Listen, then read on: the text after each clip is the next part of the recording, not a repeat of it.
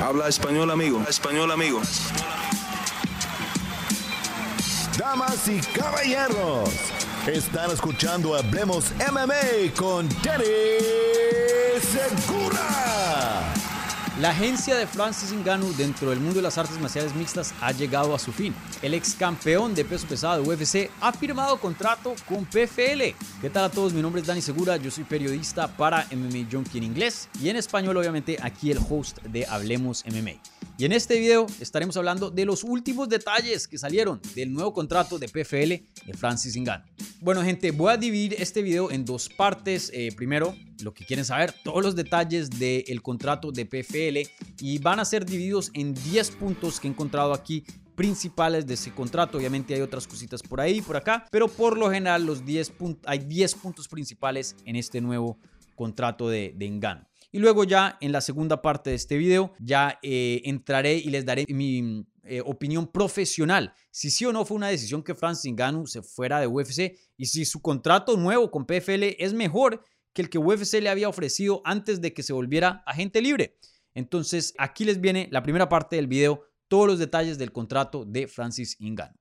Bueno, gente, eh, no voy a entrar en toda la historia de cómo Francis Ngannou terminó agente libre. Ya tengo un video detallado sobre la fractura de la relación entre Francis Ngannou y UFC apenas él se volvió agente libre. Si quieren ver ese video, lo voy a incluir aquí en la descripción. Si quieren simplemente refrescar su memoria o simplemente no saben qué fue lo que pasó entre Francis Ngannou y UFC. Aquí este video, todos los detalles. Aquí solo vamos a hablar de lo que está pasando hoy día actualmente, ya que muchos de ustedes ya conocen la historia entre UFC y Francis Ngannou. Entonces, hablemos de este contrato de PFL. Fue anunciado el martes por la mañana. PFL mandó un comunicado a la prensa, igualmente explotó sus redes sociales anunciando de que ha llegado a un acuerdo con el ex campeón de peso pesado Francis Ngannou, alguien que se fue la compañía como campeón, nunca perdió su título de UFC.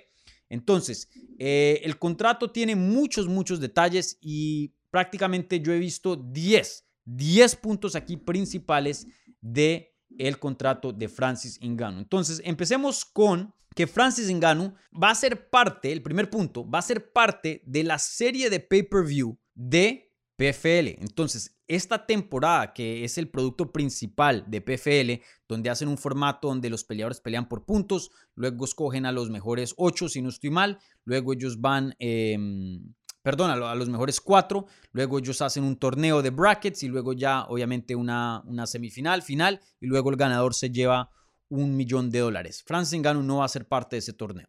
Francis Ngannou va a ser parte de la serie de pay-per-view. Van a ser unos cuantos pay-per-views a través del año y simplemente pues peleas como regulares de matchmaking y pues los fans pagan por esas peleas. Entonces no va a ser parte de la temporada regular, solo de la serie de pay-per-view. Segundo punto, Francis Ngannou va a ser parte de PFL's Global Athlete Advisory Board, que es prácticamente una junta que representa a los peleadores de PFL. No es un sindicato, pero hace una función similar en el sentido de que hay una junta, hay una organización hecha por PFL dentro de PFL que tiene representación para los peleadores y que es una voz para los peleadores. Entonces, si PFL decide hacer una decisión o quiere consultar algo con su roster, va a esa junta y Francis Ngannou va a ser parte de esa junta donde va a poder tener un voto, un decir, una voz algo que ninguna otra promoción tiene. UFC si quiere cambiar algo, lo cambia ya, gústelo o no le guste a los peleadores, no consulta nada. Ahora, no sé qué tanta fuerza tenga esta junta porque no es un sindicato legalmente, no hay leyes del país protegiendo al sindicato, no hay un contrato legal donde obligue a la compañía a hacer ciertas cosas que el sindicato diga o no, o no diga, ¿no? Eh, esto es más como a la discreción de PFL, ya que pues no es una organización legalmente, pero pues es, es algo, ¿no? Es algo que representa a los peleadores, vuelvo lo digo, algo que ninguna otra promoción tiene. Y en ese mismo punto, los estoy juntando acá, eh, porque van juntos, eh, encima de eso también él va a ser dueño o, o parte dueño de PFL África. Eh, que es muy interesante. Eh, PFL está teniendo obviamente su serie, su formato de la temporada, del torneo, y está empezando a abrir unos PFLs pequeñitos, unas ligas pequeñitas, PFL Europa, ahora PFL África, me imagino que en el futuro PFL Asia, PFL Suramérica. y prácticamente eh, consiguen talento local y tienen torneos, tienen peleas y los campeones de esas promociones, lo mejor de lo mejor de esas promociones van a PFL principal. Entonces, eh, es una, una, estrategia para reclutar talento, igualmente para desarrollar talento en esas áreas. Y, bueno, Francis Ngannou va a ser parte dueño de PFL África, entonces eso es muy importante para él, ya que él quiere desarrollar las artes marciales mixtas en su continente, un continente que no tiene mucho desarrollo en el mundo de las artes marciales mixtas. Tercer punto, y aquí en adelante estos son puntos brindados por eh, John Nash, reportero en Bloody Elbow, que de hecho está suscrito aquí en Hablemos MMA, ahí me mandó unos mensajitos, está intentando mejorar su español, así que eh, gracias aquí por el apoyo John Nash, igualmente gracias por tu contribución a lo que es el reportaje de las finanzas en el mundo de las artes marciales mixtas, ya que él se especifica en, en esa área, un área que es muy difícil de, de, reportar, pero él sabe mucho acerca de los contratos y, y, consigue muy buena información. Entonces, el tercer punto del contrato de Francis Ngannou, este contrato es solo entre dos y tres peleas, ni más ni menos. Y esto es muy interesante porque los contratos generalmente para estas estrellas, para campeones, es decir, un Nate Diaz, Masvidal, Conor McGregor, John Jones, Francis Ngannou, estos nombres élites grandes, generalmente todas las promociones los amarran y no solo UFC, Bellator también, muchas otras compañías amarran a los peleadores y, es buen negocio, ¿no? Porque no quieren que un producto grande que le han invertido harto en cuanto a marketing, medios, etcétera, se vaya a otra compañía y les haga la competencia. Entonces, estos contratos mínimos son de cuatro peleas. Usualmente yo he visto de seis de 8 hasta de 10 peleas. Yo he visto contratos para garantizar que ellos no terminen contrato a corto plazo y se vayan a otra promoción. En este caso, Francis Ngannou en dos o tres peleas puede volver a ser agente libre si es que sí, obviamente no firmar nuevamente con PFL. Y, eso es gigante porque usualmente la agencia libre, cuando tienes otras compañías intentando o peleándose por tus servicios, eso es lo que te sube tu salario por lo general. Entonces, en este caso, le han dado la libertad de solo amarrarlo, tenerlo en contrato entre dos o tres peleas. Cuarto punto, en cuanto a dinero, y esto es probablemente todo, todo lo que la gente quiere saber. El contrato como garantía le tiene de siete figuras, hablando de dólares, por pelea y siete figuras altas, aquí especifica John Nash. Es decir, se va a ganar, siete figuras significa entre un millón de dólares a 9 millones 999.999, ¿no? Lo, que, lo, menor que sea de 10, de 10 millones. Ya 10 millones para arriba obviamente son 8 figuras. Entonces le garantiza un alto de 7 figuras. Me imagino que se va a, estar, va a estar ganando entre 7 a 9 millones de dólares por pelea, que es muy competitivo al que UFC le estaba ofreciendo, que era 8 millones por pelear con John Jones, si perdía el título ya se volvía mucho menos. Pero para que vean, bastante dinero se, va a estar aquí ganando Francis Ngannou, ¿no? Entonces ese era el, cuarto punto. Quinto punto, Francis Ngannou va a recibir ganancias de todo lo que gane el evento. Es decir, lo que vendan pay-per-view va a recibir un porcentaje y sabemos que PFL distribuye 50 y 50 entre compañía y peleadores. Francis Ngannou se ganará una parte de ese 50%. Y también no solo lo que vendan de pay-per-view, que eso es algo que UFC ya hace, no 50 y 50, pero sí le dan una parte a los que encabezan el pay-per-view y a los campeones, pero también de lo que se gane alrededor del evento, de la mercancía que se venda, de la comida que se venda en la arena, de los tiquetes.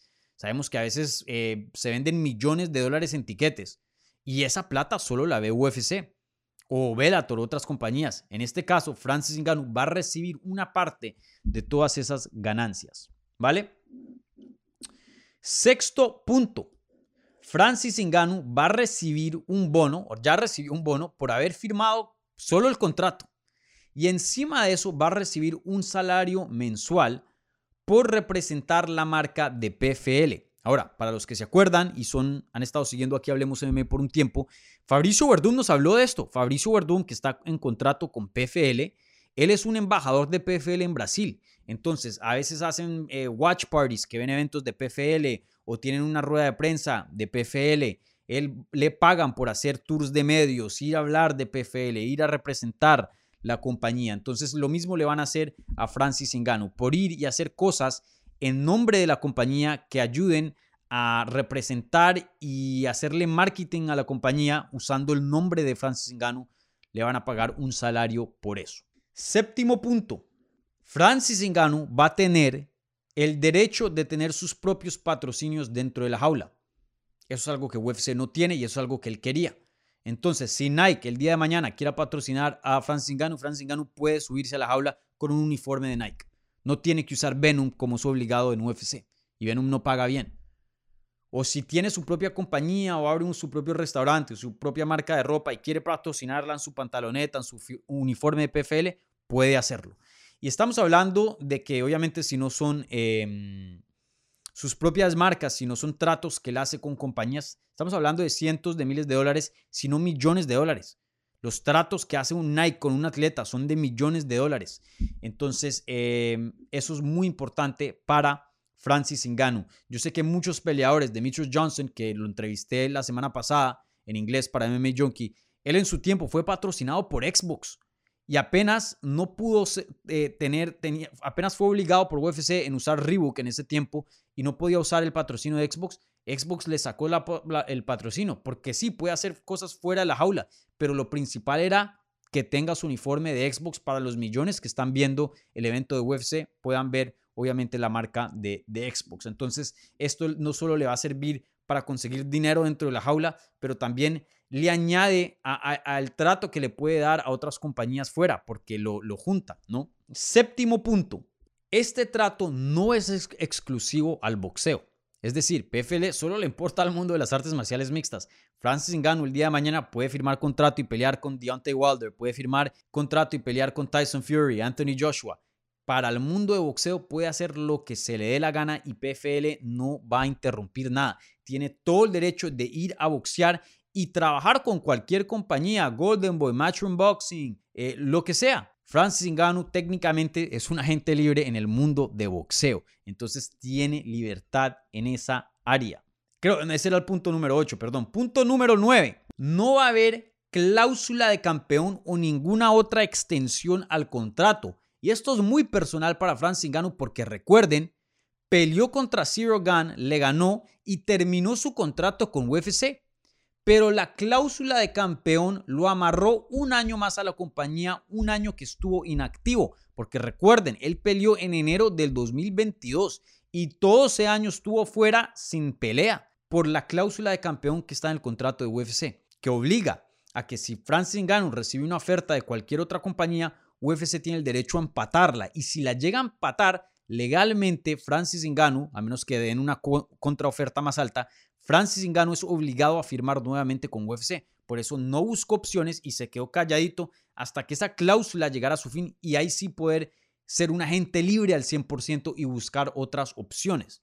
Entonces, no va a haber cláusula ni extensión al contrato de Francis Ngannou termina las dos o tres peleas y al otro día ya es un agente libre al 100%. Claro, puede volver a firmar con PFL, pero también puede al otro día firmar con Bellator o UFC o quien sea. Y por último, el punto número 10, y este no es un punto directo a Francis Ngannou, pero sí le afecta y es importante y muy inteligente, no sé si fue el equipo de Francis Ngannou de haber pensado en esto, pero un salario mínimo de posiblemente tan alto de un millón de dólares para eh, su oponente. Entonces, probablemente lo que indica estos detalles, este contrato, es que a su oponente le van a ofrecer un buen salario hasta un millón de dólares y pueda que hasta más, pero se va a acercar a un millón de dólares. ¿Y por qué es importante que le paguen bien al oponente de Francis Ngannou? No es Francis Ngannou de chévere de que, ay, yo quiero que otros peleadores ganen plata. Claro, algo de felicidad le debe traer eso, pero lo importante aquí es que sí, Francis Ngannou es una estrella, puede vender pay-per-view, es reconocido, pero también el interés de Francis Ngannou mucho va a depender de con quién pelea. Si, son pelea, si es Pepito Pérez de la esquina,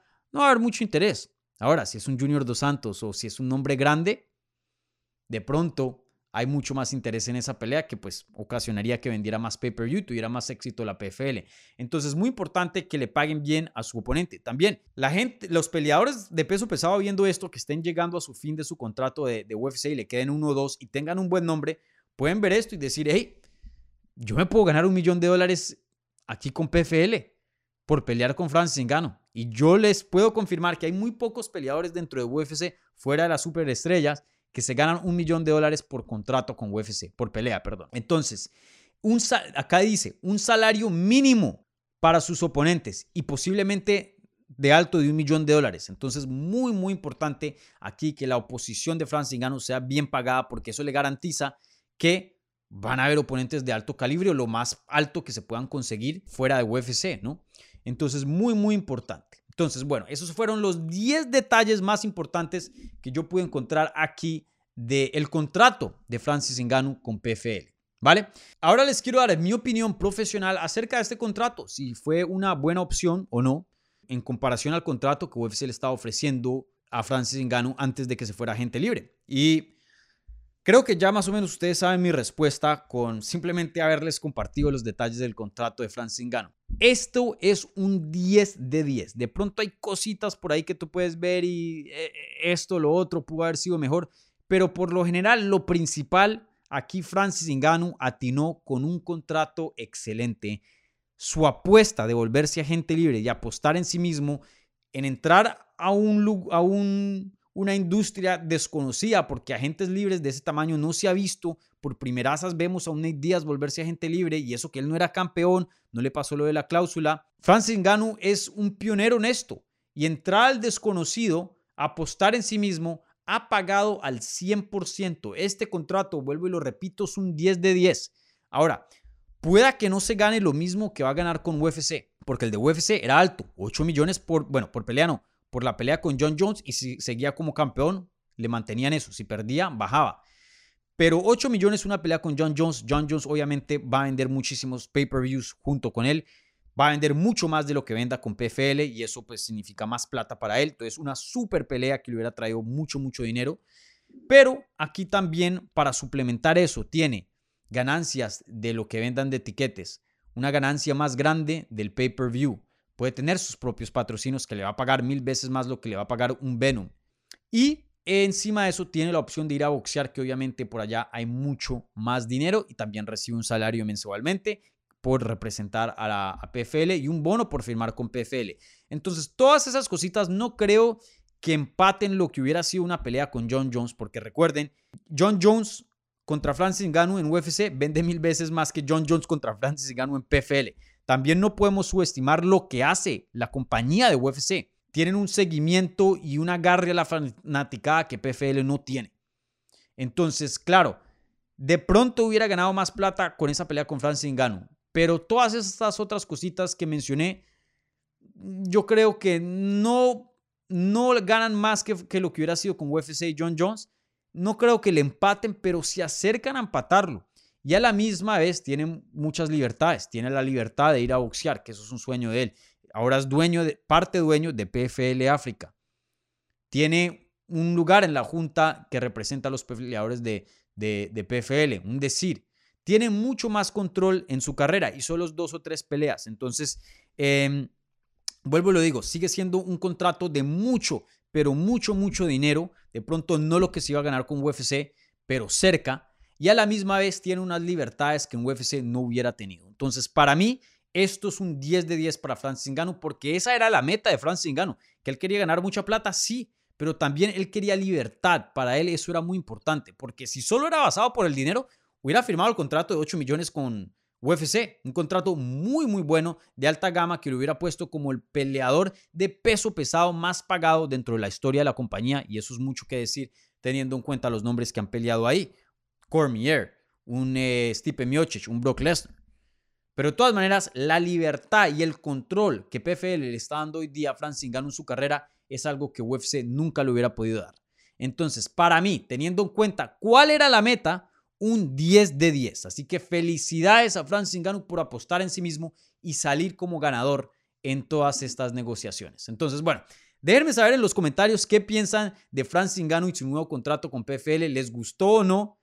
Si sí o no fue una buena decisión irse de UFC. Y bueno, no se les olvide, como siempre, un like a este video y suscríbanse al canal para más contenido sobre las artes marciales mixtas en español.